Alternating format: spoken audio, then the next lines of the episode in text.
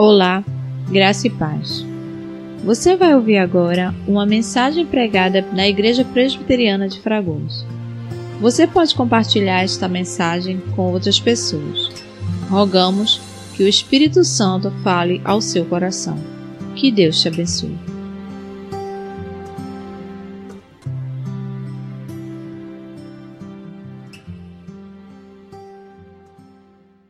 Meus irmãos, boa noite, graça e paz. Louvado seja Deus pelo privilégio de estarmos aqui junto com os irmãos. É a minha segunda vez aqui. Eu agradeço demais a igreja o carinho com a qual ela me recebe. E é um privilégio também poder ver alguns dos meus amigos bem antigos, como é o caso de Igor, que a gente se conhece desde menino, e outros novos que eu tenho feito aqui. Mas nos foi dada a tarefa de compartilharmos com os irmãos a Escritura hoje à noite e pedimos que o Senhor tenha misericórdia de nós e fale ao nosso coração, porque esse é o nosso objetivo. Viemos aqui prestar um culto de louvor e adoração a Deus, um culto em comunidade, mas também estamos com o objetivo de ouvirmos a Sua voz através da Sua Santa Escritura. Amém? Então, queria convidar os irmãos para estarem abrindo a Bíblia no livro de Judas. O penúltimo livro da Bíblia é o livro de Judas. Carta, melhor dizendo, né?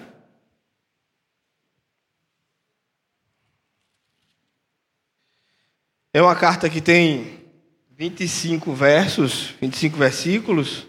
Então eu queria fazer a leitura dela toda com a igreja. E a gente faz de uma forma alternada. Então eu leio o primeiro, a igreja o segundo, até o versículo 25. Para que a gente tenha uma compreensão do todo e consiga abordar as questões propostas nessa noite. Eu acredito que a maioria dos irmãos já encontrou, então vou estar lendo o primeiro e a igreja dá sequência. Judas, servo de Jesus Cristo e irmão de Tiago, aos chamados, amados em Deus Pai e guardados em Jesus Cristo.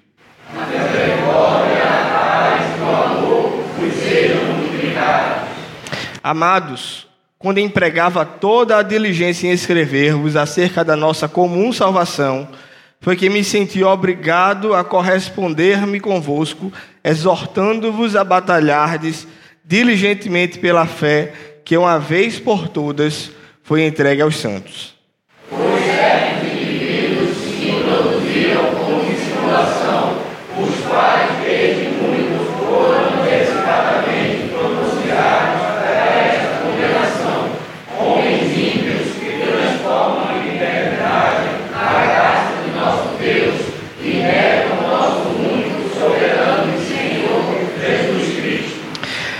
Quero, pois, lembrar-vos, embora já estejais cientes de tudo, de tudo, uma vez que por todos, que o Senhor, tendo libertado o povo, tirando-o da terra do Egito, destruiu depois os que não creram.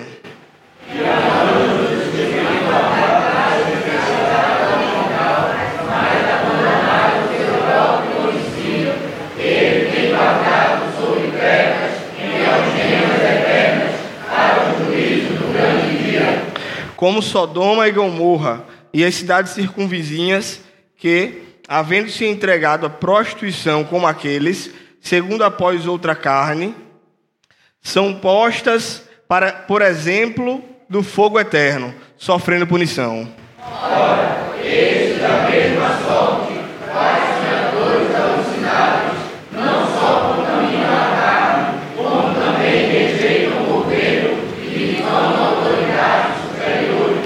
Contudo, o arcanjo Miguel, quando contendia com o diabo e disputava a respeito do corpo de Moisés, não se atreveu a proferir juízo infamatório contra ele. Pelo contrário, disse: O Senhor te repreenda.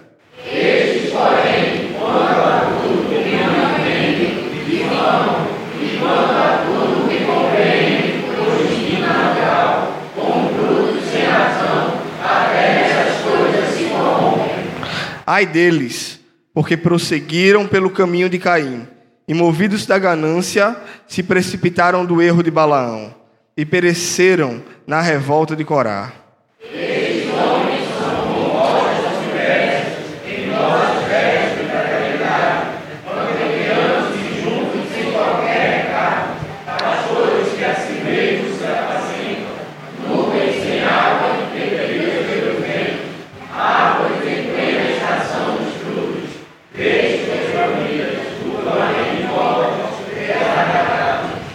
Ondas bravias do mar, que espumam as suas próprias sujidades, estrelas errantes, para as quais tem sido guardada a negridão das trevas para sempre.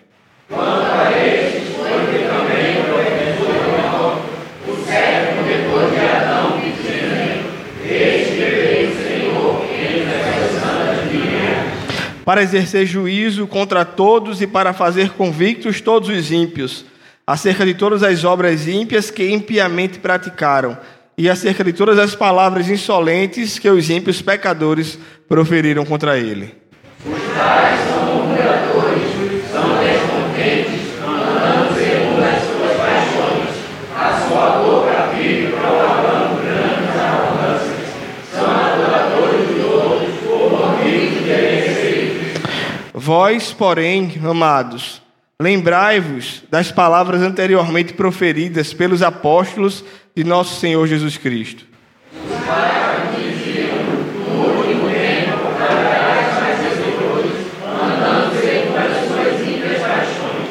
São estes os que promovem divisões sensuais, que não têm o Espírito.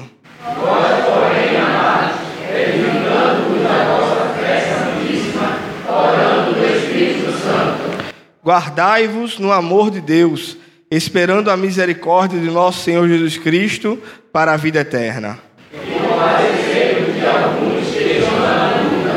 Salvai-os, arrebatando-os do fogo. Quanto a outros, sede também compassivos em temor, detestando até a roupa contaminada pela carne. Ora,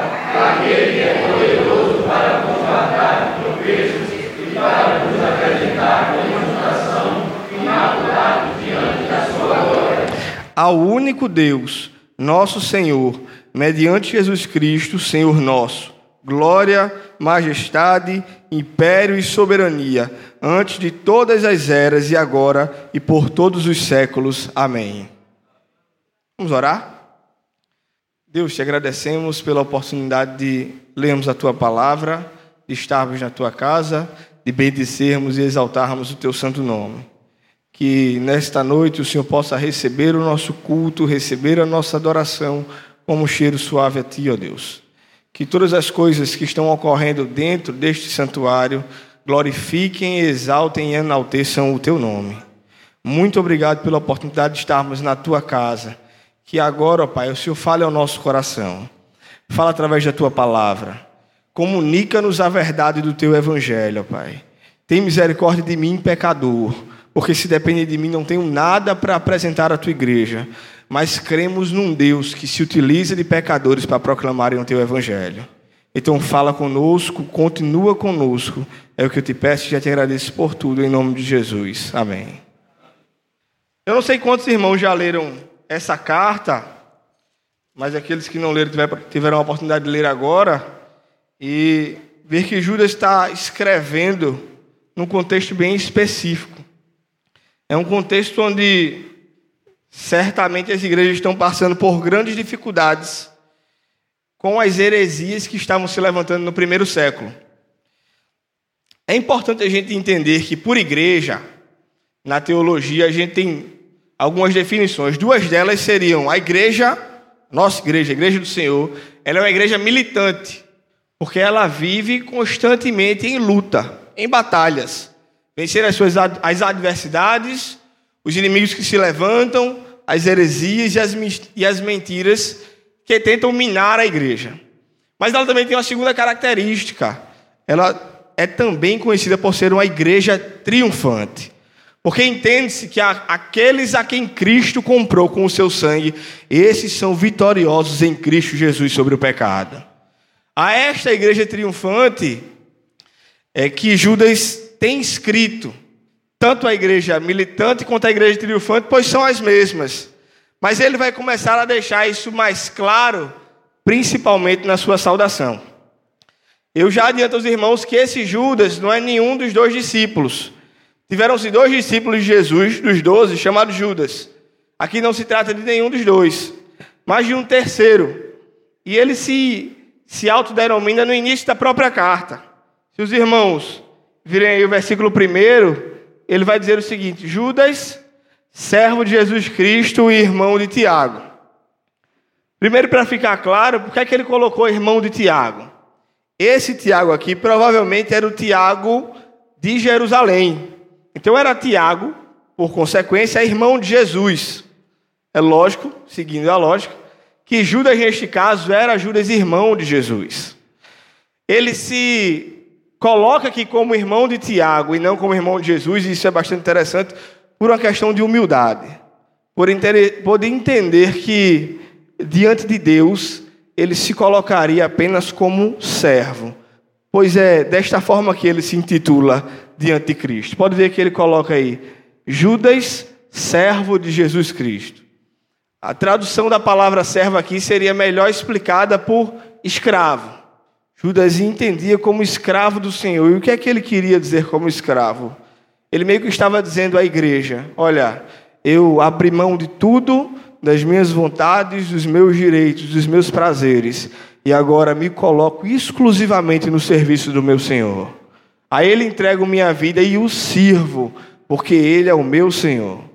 O reconhecimento de Judas provavelmente vem após a ascensão de Cristo, a ressurreição e a ascensão. Porque antes do ministério terreno, seus irmãos ainda não o conheciam como Cristo, o Filho de Deus.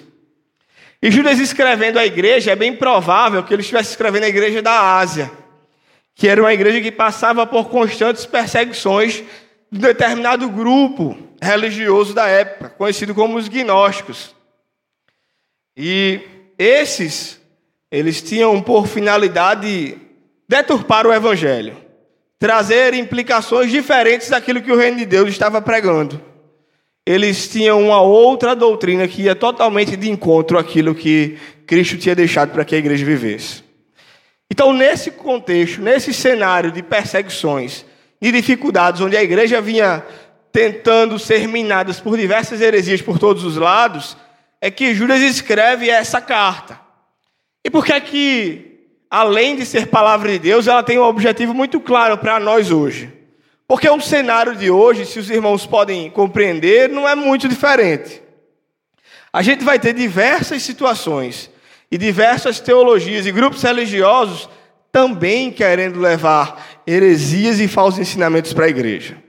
E aí você tem de tudo. Você tem o do liberalismo teológico, que afetou imensamente a Europa, que afetou a América do Norte e que vem também para a América do Sul. E a ideia do liberalismo é tirar todo o elemento sobrenatural, ou seja, ressurreição, não acreditamos. Acreditamos naquilo que a ciência pode provar. Então, tudo aquilo que a ciência não prova na Bíblia ou diz que não existe é retirado da Bíblia. Isso é o liberalismo teológico. A gente tem as teologias da prosperidade que os irmãos já conhecem, onde todo mundo tem direito a todas as coisas. Todo mundo é filho do rei, se não estiver sendo abençoado é porque não é filho do rei. A gente tem a mais recente, que é a teologia do coach, ou a teologia da autoajuda, que é quando o centro do culto é o homem. E o interessante no culto não é a exaltação de Deus, mas é afagar o ego do homem. É trazer carinho, porque esse homem dessa geração, ele já anda muito cansado, ele já enfrenta muitas dificuldades. Então, quando ele chega na igreja, ele precisa ouvir palavras de conforto, palavras de ânimo, palavras que enalteçam o seu ego. A gente tem diversos outros grupos e segmentos religiosos que tentam trazer verdades contrárias ao evangelho. Assim como era no contexto do primeiro século, isso se estende por toda a vida da igreja.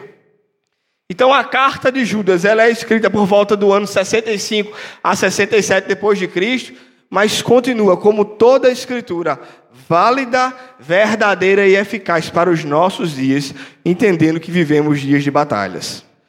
Mas como eu falei, a igreja não é só uma igreja militante, ela não é só uma igreja que batalha, mas ela também é uma igreja triunfante. E é interessante porque isso está destacado já ainda nesta saudação de Lucas, de Lucas não, desculpa, de Judas, quando ele vai dar continuidade nos versículos, ele vai dizer o seguinte: aos chamados, amados em Deus e guardados em Jesus Cristo. Imagine você no cenário de guerra e de repente lhe chega uma carta de alguém que quer lhe trazer orientações. Judas vendo esse cenário, a primeira coisa que ele faz é, antes das recomendações do que a igreja poderia fazer para, em meio àquele cenário, continuar glorificando e exaltando o nome de Deus, é, trazer à tona verdades acerca dela, de quem eles eram e de qual era a missão deles. Então a primeira coisa que Judas faz é dizer o seguinte: vocês são chamados, e esse chamado de vocês é um chamado em Deus. O que é que ele queria dizer com chamados? Judas estava dizendo que os cristãos que recebiam aquela carta, eles não estavam servindo a Deus, porque um belo dia acordaram e disseram: Poxa, eu não tenho nada para fazer. Eu acho que eu vou aceitar o Evangelho e começar a servir esse Jesus que me falaram. Judas não estava dizendo aqui que esses que serviam o Evangelho estavam porque viram no Evangelho uma fonte de riqueza ou um trampolim para alcançarem os seus objetivos. Eles tinham olhado para o Evangelho e dito: Eu acho que para eu conseguir aquilo que eu almejo, o Evangelho pode ser um bom meio. Fim não, mas ele pode ser um bom meio. Quando Judas diz que eles eram chamados, Judas está fazendo menção ao chamado irresistível da graça de Deus sobre a vida dos seus servos. Quando Judas diz que a igreja é o conjunto de chamados, ele está dizendo: vocês foram convocados por Deus, porque ele lhes elegeu antes da fundação do mundo. E um dia esse chamado eficaz invade o coração de vocês, lhe abre os olhos dos seus pecados e vocês reconhecem Cristo como o único e suficiente Salvador. A igreja do Senhor Jesus, em primeiro lugar, como igreja triunfante e militante, ela é a igreja composta por aqueles que foram alcançados pela graça de Deus. Não pelas suas próprias vontades e desejos, mas porque Deus os escolheu soberanamente na eternidade e os chamou para lutarem esta peleja glorificando o seu nome. Esta verdade se estende a nós. Nós não estamos aqui por a obra do acaso. Não é um aleatório. Não é por vontade nossa. Não é porque estamos almejando alguma outra coisa que não seja a própria glória de Deus, mas é porque Deus nos chamou. Deus, em sua infinita glória, em seus planos perfeitos, nos elegeu para si, para que vivêssemos para glorificar o seu nome. Então, isso é a primeira coisa que Judas faz trazer à memória da igreja. A segunda coisa é que eles são amados de Deus. Há uma sequência nos argumentos, na lógica de Judas. Olha, se vocês foram chamados, é porque vocês são amados de Deus. Esse amor é provado quando Cristo morreu por vocês quando ainda eram pecadores. Vocês que estão passando por esse cenário são amados de Deus Pai. Não se iludam, não se confundam. Não deixem que os adversários queiram tirar esta visão. Deus os ama e esse amor foi provado na cruz do Calvário. Segunda coisa que Judas queria deixar muito claro é que Deus os amava com um amor incondicional. Terceira coisa que ele queria deixar muito clara para a igreja é que vocês, além de chamados e amados, são guardados em Jesus Cristo. A ideia de guardados do texto é a ideia de que Cristo enxerga a sua igreja como um tesouro de valor a qual ele guardou sobre o seu domínio e não hão de arrancar das suas mãos. É a mesma ideia que Paulo utiliza, e eu queria convidar os irmãos a abrirem as Bíblias, lá em Romanos, Romanos capítulo 8 e versículo 38 e 39.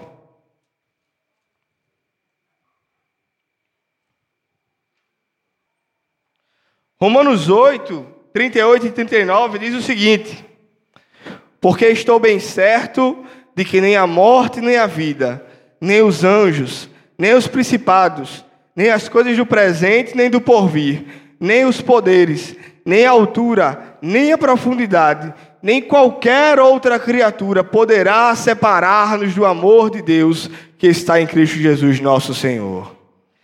A terceira verdade que Judas queria deixar muito claro é que eles não estavam ali porque um dia desejaram ou estavam sem fazer nada. Não, era por vontade soberana de Deus. Eram amados de Deus e eles eram guardados de Deus. As dificuldades, as heresias, os devaneios daquela vida não os tirariam das mãos de Deus, pois a obra que Deus fez era perfeita e completa na vida deles. Esta verdade se aplica a nós, igreja do Senhor. Estamos aqui na condição de chamados, amados e guardados, entendendo que o Deus que começou em nós a boa obra há de aperfeiçoá-la e nos guardará, nos preservando até o dia da sua volta. Isso é uma verdade inegociável do Evangelho. A essa verdade, Lucas que Judas queria trazer à memória da igreja, para que agora, uma vez relembrando de quem eles eram, do que estavam fazendo ali, de que, de que em que condições estavam ali, o que eles deveriam fazer em meio àquelas batalhas, em meio àquelas dificuldades, em meio àquele cenário em que eles se encontravam.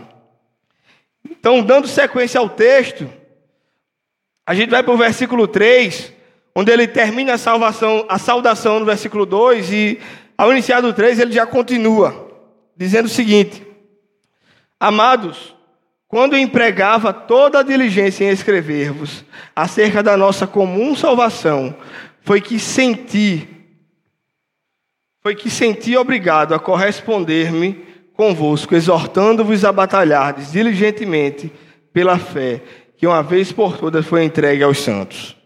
A primeira recomendação que Judas dá à igreja do Senhor é que eles precisavam lutar pela fé que a eles foi entregue. O que Judas deixava muito claro é que nessa situação em que eles se encontravam, entendendo que ele tinha sido levado a escrever sobre aquele assunto, Deus queria tratar com eles primeiramente da maneira como eles iam lidar com aquelas situações. E eles iam lidar batalhando por esta fé, lutando em defesa desta fé que estava plantada em seus corações pelo Senhor. Primeira coisa que a gente pode entender nessa batalha pela fé é que, se fomos chamados para isso, nós devemos viver de acordo com o que cremos. Quer ver quando nós não batalhamos pela fé? Quando nós não prestamos um serviço de defesa pela fé do Evangelho? É quando dizemos uma coisa e a nossa vida transparece outra. Muito pelo contrário, a gente presta, presta um desserviço ao Evangelho. Porque as pessoas, ao olharem para nós, ao invés de ver a prática alinhada com o discurso, uma vez que dizemos que Cristo nos salvou, Ele é tudo para nós, vivemos para glorificá-lo, elas veem o oposto, e isso as leva a descredibilizar a mensagem que por nós é pregada. Então, a primeira questão que se coloca aqui no ato de batalhar pela fé é que precisamos viver da maneira como fomos chamados. Deus nos chamou para agirmos conforme a sua soberana vontade nesta terra. É, ele nos chamou para que venhamos a agir como salvos pela graça de Deus. Eu estava até comentando hoje pela manhã na escola dominical sobre o texto de Filipenses capítulo 2, e ele vai falar no versículo 12, se não me falha a memória, para que os irmãos eles desenvolvam a vossa salvação. E a ideia de desenvolver a salvação é que eles agissem de modo digno dessa salvação. É que na caminhada cristã eles evidenciassem e crescessem em evidência daquela salvação. Por quê? Porque se eles foram alcançados pela graça de Deus, Paulo escreve na igreja de Filipenses, se eles tinham nascido de novo, eles não poderiam viver de uma forma como se aquilo não fosse uma realidade para eles. Como se contradizessem aquilo que tinham vivido de experiência com Cristo. É igual aquela brincadeira de morto-vivo. Quando a gente brincava de morto-vivo, quando se dizia vivo, a gente estava de pé. Morto, a gente estava agachado. Não fazia sentido eu dizer morto e o camarada ficar de pé. Eu dizer vivo e estar tá abaixado. No Evangelho de Cristo, não se tem vivos tendo atitude de mortos, nem condições de vida como aqueles que estão mortos em seus delitos e pecados. Erramos, transgredimos muitas vezes, mas reconhecemos e pela graça de Deus somos perdoados pelo sangue de Cristo. Mas não há em nós não há condições de existir naqueles que foram alcançados por Deus uma postura de vida diferente com o evangelho da graça que os alcançou. Batalhamos pela nossa fé quando vivemos digno do chamado pelo qual temos vivido até hoje, pela graça de Cristo Jesus. Em segundo lugar, batalhamos pela nossa fé quando convidados a falar da graça de Deus, somos fiéis à Sua palavra. Se é para batalharmos pela fé, nós temos um manual de conduta. Nós temos aquilo que deve reger as nossas atitudes e deve embasar tudo aquilo que falamos, dizemos ou pensamos, que é a Escritura. Nós não estamos aqui para evidenciar ou falar de Cristo a partir de uma perspectiva filosófica, de elucubrações da nossa mente, de experiências sentimentais. O que Cristo deixa para nós e todo o embasamento que temos para falar dele está manifesto em Sua palavra. É dela que tiramos as verdades que transformam o coração do homem, que transformou o nosso coração. Você não precisa recorrer a nenhuma outra fonte que não seja a própria Escritura. Então, neste cenário, onde precisamos batalhar pela nossa fé, preguemos o Evangelho da graça de Deus. Deixemos as experiências pessoais de lado, porque se elas não forem validadas pelas Escrituras, então elas não servem. As Escrituras estão em primeiro lugar e é a ela quem devemos mencionar em todo o tempo. Amém? Em segundo lugar, o que Judas está querendo trazer à igreja, olha, vocês têm que batalhar pela fé de vocês. Mas vocês também precisam compreender a realidade em que estão inseridos. E não é a mesma realidade que esses que têm pregado o evangelho estão. E onde é que a gente vai ver isso? Nós vemos isso a partir do versículo 4, que vai dizer o seguinte: Pois certos indivíduos se introduziram com dissimulação, os quais desde muito foram antecipadamente pronunciados para esta condenação. Homens ímpios que transformaram a libertinagem em libertinagem a graça do nosso Deus e negam o nosso único e soberano Senhor Jesus Cristo. Um outro grande problema que Judas estava querendo alertar a igreja para que eles não se deixassem levar era nessa distorção da graça de Deus. Era muito que esses grupos queriam, principalmente o grupo dos gnósticos, queriam pegar a liberdade que a graça trazia e transformá-la em libertinagem, distorcendo a visão da graça de Deus. Eles tinham ideias da seguinte forma, ó, se nós entendemos que o conhecimento é que salva, e a vida que será salva, ela é basicamente imaterial, ou seja, é a minha alma, é o meu conhecimento que será levado à salvação, não esse corpo. Então esse corpo, ele pode se afundar nos seus pecados. Porque quanto mais ele se afundar em pecados, mais ele evidenciará a grandeza da salvação de Cristo que está limitada ao corpo imaterial. Então eles diziam que aqueles que tinham sido salvos, segundo o conceito deles, podiam viver uma vida aos seus prazeres, entregue às suas vontades, porque o corpo de nada servia, seria descartado, mas a sua alma é que seria levada a Deus. E nesse descarte, eles conseguiriam evidenciar melhor a salvação, porque evidenciariam que o corpo para nada mais presta, senão para ser condenado. Essa ideia queria minar a igreja. Isso é uma distorção da graça de Deus. Porque eles estavam entendendo erroneamente que a graça era uma licença para que eles vivessem uma vida de pecado. Só que a graça de Deus, ela nunca foi convidativa a uma vida de pecado. A graça de Deus, pelo contrário, manifesta o amor de Deus sobre a sua igreja, mas os convida a um padrão de vida moral muito mais excelente do que aquele que não conhecíamos quando não éramos salvos. Em momento nenhum, a graça de Deus pode ser confundida com a libertinagem que esses homens pregavam. Porque ela nos convida a viver um padrão do reino de Deus ainda nesta terra. Esse padrão de Deus, essas exigências que Deus faz, são exigências contidas na Sua própria palavra, as quais, as cumprindo, evidenciamos o poder manifesto de Deus em nossas vidas não temos a liberdade para, agora, alcançados por Deus, entendermos que todas as leis e todas as regras e todas as obediências caíram por terra, como esses pregavam. A gente entende que as leis cívicas de Israel, essas ficaram limitadas ao seu povo. Aquele momento em que Israel era regido por essas leis. Entendemos que as leis cerimoniais, elas foram anuladas, ou melhor dizendo, cumpridas e cessadas em Cristo, como perfeito Cordeiro de Deus que tira o pecado do mundo. Mas as leis morais contidas na palavra de Deus, essas permanecem de pé e válidas até hoje. Nós não estamos isentos delas. A graça de Deus nunca foi licença para cometer o pecado. Pelo contrário, ela nos mostra a seriedade do Evangelho que transformou as nossas vidas. Então, em primeiro lugar, o que Cristo quis dizer com a liberdade da graça, para que a gente não confunda com libertinagem, é que este movimento gracioso de Deus nos liberta da escravidão do pecado. Um dia, eu e você estávamos presos e mortos em nossos delitos e pecados.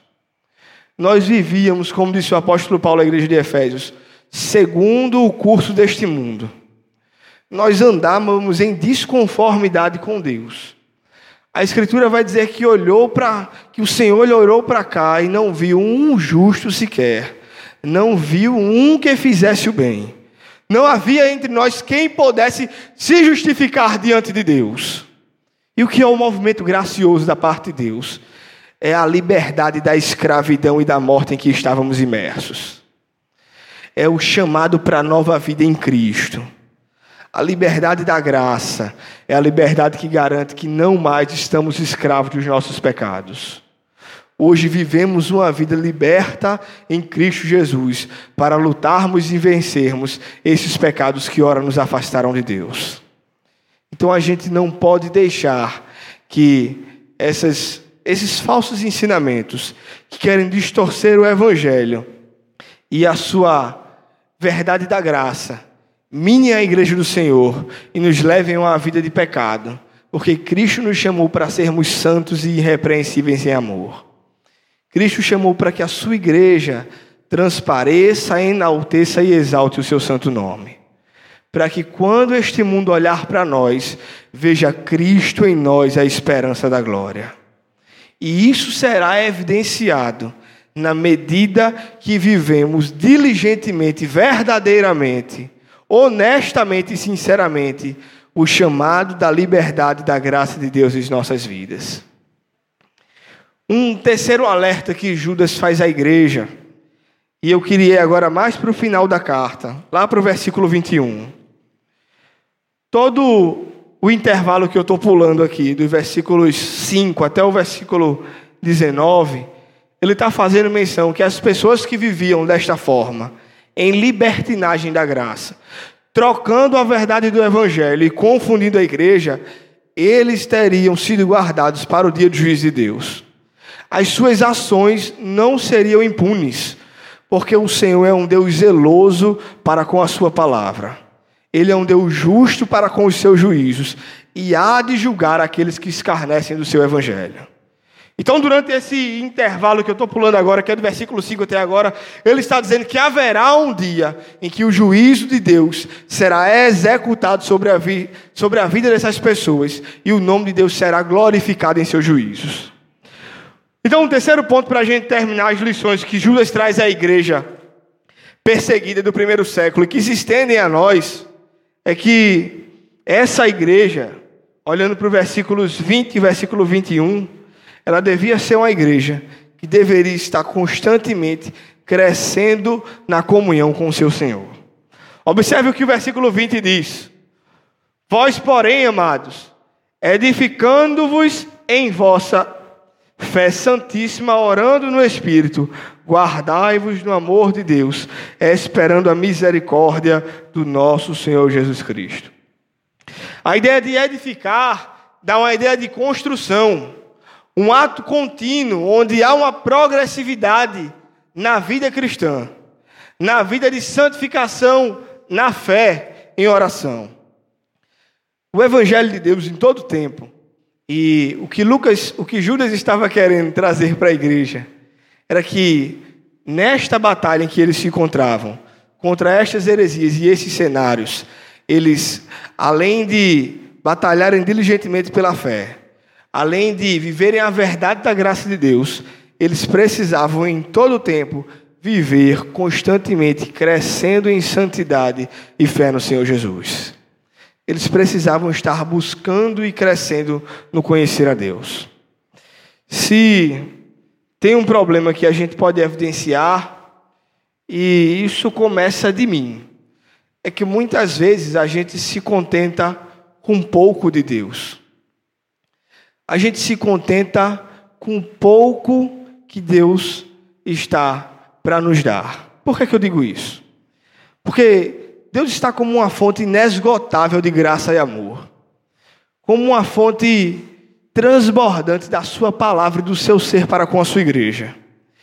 E mesmo em meio a toda essa fonte transbordante, muitas vezes nós o buscamos pouco, em doses pequenas, fazendo pouco daquilo que Ele tem para nos dar. Nós vivemos uma vida de oração pequena, nós vivemos uma vida de pouca leitura da palavra, nós nos dedicamos pouco ao conhecimento daquele que é o nosso Senhor e Salvador. Nós nos dedicamos pouco a uma vida devocional em que nos entregamos aos pés do nosso Deus. E é justamente isso que Judas está combatendo aqui. Ele está olhando para a igreja e vai dizer: neste cenário, não se contentem com um pouco de Deus mas vivam buscando incessantemente, crescendo na vossa fé e na sua comunhão com o Pai. É, tem uma frase que eu nunca mais esqueço e eu ouvi do dirigente do Palavra da Vida de Paudalho. E ele estava falando sobre família.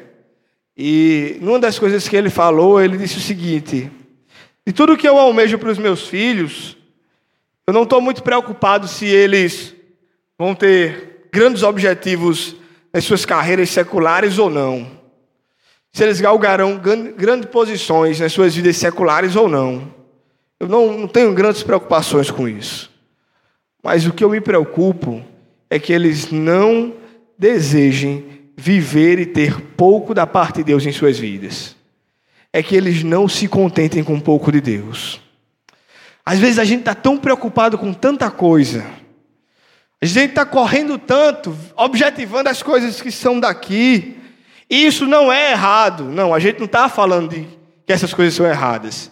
Ninguém está dizendo que você não vai estudar, se empenhar, trabalhar, para que nesse estudo, nesse trabalho, nesse empenho, você glorifique o nome de Deus. Nós não estamos dizendo isso. Porque essas coisas foram colocadas às vossas mãos para que vocês, através delas, exaltem e glorifiquem a Deus. O que estamos comentando aqui é que muitas vezes essas coisas são colocadas em primeiro lugar. E a busca pelo nosso Deus, pela comunhão com o nosso Deus, por uma vida, por uma vida íntima com o nosso Deus, isso é abdicado e deixado de lado em função dessas outras coisas. É a estas coisas que nós precisamos rever em nossas vidas. O quanto temos dedicado ao Senhor e ao estudo da Sua palavra. O quanto temos nos dedicado a uma vida de oração. O quanto temos nos dedicado a conhecer mais do nosso Deus, aquele que nos comprou com seu sangue e a quem dizemos amar acima de todas as coisas. Cristo nos chama para viver uma vida de crescimento constante diante da sua graça. Cristo nos chama a não nos contentarmos nem nos confortarmos com um pouco da parte dele para nós, porque ele é uma fonte inesgotável de graça para as nossas vidas. Porque a sua igreja precisa disso. Porque a sua igreja necessita de estar todos os dias aos pés do nosso Deus. Se estamos passando por tempos difíceis e enfrentamos dificuldades, lutemos bravamente, lutemos diligentemente pela nossa fé. Vivamos de modo digno da vocação a qual fomos chamados para viver. Que aquilo que venhamos a pronunciar seja aquilo que também venhamos a praticar no nosso dia a dia. Mas não só isso. Que não confundamos a graça de Deus, a liberdade que essa graça nos traz de vencermos os pecados, vencermos as dificuldades, com a libertinagem de uma vida dissoluta dos nossos pecados. Nós estamos aqui cumprindo o chamado e obedecendo à vontade de Deus. Em último lugar, não nos conformemos com um pouco de Deus. Vivemos construindo um constante edifício, edificando constantemente a nossa vida em busca de termos mais e mais da vontade soberana de Deus sobre as nossas vidas, para que o mundo, quando olhar para nós, possa ver Cristo em nós e isso glorifique ao Pai que está nos céus. Que o Senhor abençoe a sua igreja, que o Senhor tenha misericórdia de nós, que o Senhor continue nos ajudando a vivermos aquilo que Deus tem separado para nós. Amém? Vamos orar. Queria convidar os irmãos a inclinar as suas cabeças. Deus, te agradecemos pela tua infinita palavra que foi expressa aqui nesta noite. Muito obrigado porque nos deste o privilégio de meditar nela e, ao meditar nela, tirarmos lições valiosas para a nossa vida. Compreendermos que precisamos urgentemente entendermos que o Senhor é por nós, nos guarda, nos sustenta e nos livra. Do Senhor é o nosso sustento. E entendendo isso, temos uma missão nesta vida: é lutarmos é vivermos a tua vontade e é crescermos na comunhão contigo. Ajuda-nos a submetermos a tua palavra. Porque muitas vezes ouvimos, entendemos, mas o nosso coração rebelde se recusa a submetermos. Então, nos quebranta diante de ti e estejamos submissos à tua lei, porque ela é vida para nós, é sustento para a nossa alma. Tem misericórdia de nós, ó Pai. Continua conosco, continua com a tua igreja. E em todo tempo possamos juntos, como povo teu, anunciarmos o teu reino que é manifesto em nosso meio. Muito obrigado por tudo, é o que eu te peço e já te agradeço. Em nome de Jesus. Amém. Irmãos, eu pediria, eu pediria aos amados que se pusessem de pé para nós recebermos a bênção araônica. Recebe a bênção. O Senhor te abençoe e te guarde. O Senhor faça resplandecer o rosto sobre ti e tenha misericórdia de ti. O Senhor sobre ti levante o rosto e te dê a paz.